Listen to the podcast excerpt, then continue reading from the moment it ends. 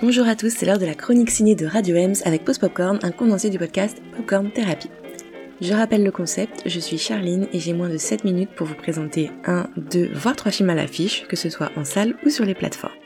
Petite précision, je ferai mon possible pour ne pas divulguer des éléments importants du film, puisqu'on reste sur de la critique sans spoiler. Et cette semaine, je surfe sur la vague du Barbenheimer, puisque je ne suis sûre que vous n'avez pas pu passer à côté. Barbenheimer, c'est quoi? C'est le phénomène du moment qui a vu euh, sortir en salle deux films diamétralement opposés de genre qui se sont affrontés donc euh, le même jour. Et plutôt que d'instaurer une rivalité, les réseaux sociaux se sont emparés de l'histoire et on a eu une espèce de campagne commune euh, de ces deux films. Il s'agit de Oppenheimer de Christopher Nolan et Barbie de Greta Gerwig. Donc je vais vous parler de ces deux films aujourd'hui. Alors Oppenheimer, c'est un film écrit et réalisé par Christopher Nolan d'après le livre American Prometheus, The Triumph and Tragedy of J. Robert Oppenheimer de Kai Bird et Martin G. Sherwin. Alors le film se focalise sur J. Robert Oppenheimer, scientifique américain qu'on appelle plus communément le père de la bombe atomique qui a été nommé comme directeur scientifique du projet Manhattan, un projet visant à donner aux États-Unis la maîtrise de l'arme atomique lors de la Seconde Guerre mondiale. C'est le douzième long métrage de Nolan, le dernier en date étant Tenet sorti en 2020, mais vous connaissez probablement ses précédents films tels que Inception, Interstellar, Dunkerque ou encore la trilogie Batman. Nolan il est connu pour faire des films, euh, on va dire souvent, souvent nommés plus compliqués qu'il ne le faut. Ici c'est moins le cas que par exemple Tenet euh, ou Inception. Euh, l'histoire est très dense, mais ça reste un biopic et donc c'est tout à fait euh, accessible. On retrouve à la musique le même compositeur que Tenet, c'est-à-dire Ludwig Göransson, derrière également la très célèbre BO de la série The Mandalorian. Et cette bande originale est, je trouve, magistrale. Elle a une réelle importance dans le film puisqu'elle insiste sur ce climat de tension qui donne à la limite un, thriller que, que nous propose Nolan puisqu'on se retrouve à avoir une course contre la montre, euh, il faut créer la bombe atomique avant les nazis. Et nous, spectateurs, on est scotchés sur notre siège, ne voyant pas les 3 heures passer. Le film a été tourné en IMAX 65 mm et en format large euh, sur pellicule. Il sera par ailleurs le premier film avec des séquences tournées en IMAX noir et blanc. C'est un film à la narration non linéaire, hein, comme Nolan euh, aime le faire. Donc il joue complètement avec le temps. Euh, et donc on a plusieurs timelines différentes. Je pense que c'est un film à voir en plusieurs fois avant d'en déceler toutes les subtilités narratives, techniques ou encore émotionnelles. Comme j'ai dit, il est dense, il y a beaucoup de discours, il y a beaucoup de dialogues, euh, et il faut s'accrocher pour ne pas se perdre en route. En plus de la physique, Oppenheimer traite de l'aspect politique et éthique de la création de la bombe atomique et des dilemmes moraux dont ont dû faire face ces scientifiques à l'origine du projet. Et je dis ces scientifiques car même si le film se focus sur Robert Oppenheimer, on a tous les Avengers de la physique face à nous, ce qui fera le bonheur de nombreux passionnés je pense.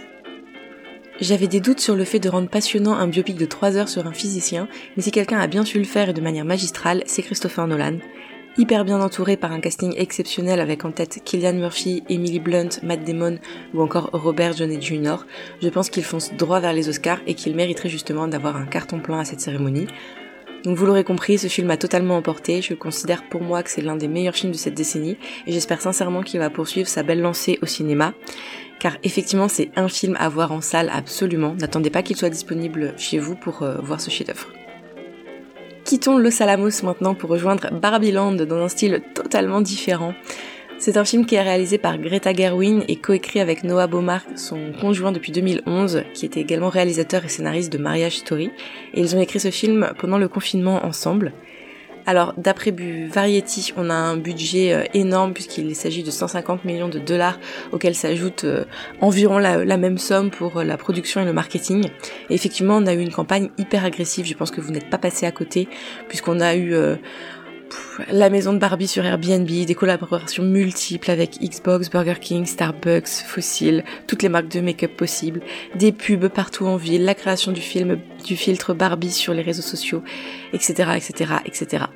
On a eu une très belle promo aussi de la part de Margot Robbie qui interprète une parfaite Barbie stéréotypée et euh, Ryan Gosling un parfait Ken qui ont fait du coup euh, complètement leur taf que ce soit dans la promo ou dans le film. Puisque effectivement j'ai beaucoup apprécié ce film, je l'ai trouvé très bien réussi déjà esthétiquement, on a des décors impressionnants, très pop, colorés, qui s'inspirent des différents modèles édités par euh, Mattel, donc la société euh, qui a créé Barbie. Et on a des costumes de films créés euh, à la main par Jacqueline Durand, qui avait déjà fait les costumes des filles du Dr March, le premier film de Greta Gerwin avec cette inspiration euh, années 50-60, mais également inspirée de véritables tenues de poupées Barbie. Donc le, tous les fans de cette franchise vont s'y retrouver déjà, c'est sûr. Mattel cherche sans surprise à casser son image cliché de la femme américaine blonde filiforme, et ils en jouent en parvenant à faire une autocritique euh, vraiment très drôle, puisqu'effectivement on rit beaucoup, hein, la salle, la salle riait et ça, ça faisait plaisir. Alors après, il faut savoir tout prendre euh, au second degré. Euh, je pense que sinon on peut vite passer à côté du film. Même si l'univers est réussi et l'humour très présent, j'ai tout de même un petit bémol quant au message du film qui cherche à délivrer un message féministe. Effectivement, les messages féministes passent euh, beaucoup avec humour. Euh, c'est très satisfaisant hein, puisqu'il pointe la, la, du doigt la place de la femme dans la société et il explique aux spectateurs euh, l'égalité, la charge mentale, le patriarcat surtout.